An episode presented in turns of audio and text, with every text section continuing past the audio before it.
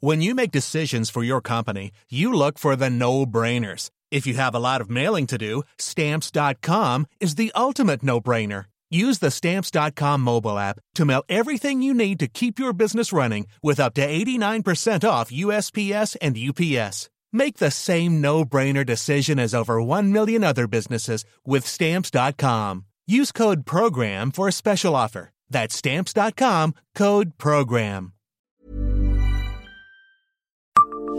Savez-vous où se trouvait l'un des premiers ateliers monétaires de Nancy? Bonjour, je suis Jean-Marie Russe. Voici le Savez-vous, un podcast de l'Est républicain. Si de nos jours, la rue de la Monnaie, située entre la rue Callot et la place Carnot, tient son nom de l'ancien hôtel des monnaies du duché de Lorraine, une autre rue a porté ce nom dans le passé. Mais il faut se déplacer plus loin dans le secteur du Palais Ducal pour retrouver traces de ce lieu historique.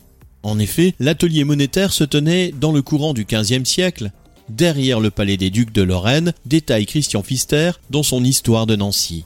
C'est cette rue qui portait alors le nom de rue de la Monnaie en 1492, avant d'être renommée rue de la Gendarmerie en octobre 1876 à cause de l'installation d'une caserne en lieu et place de l'ancien opéra du duc Léopold.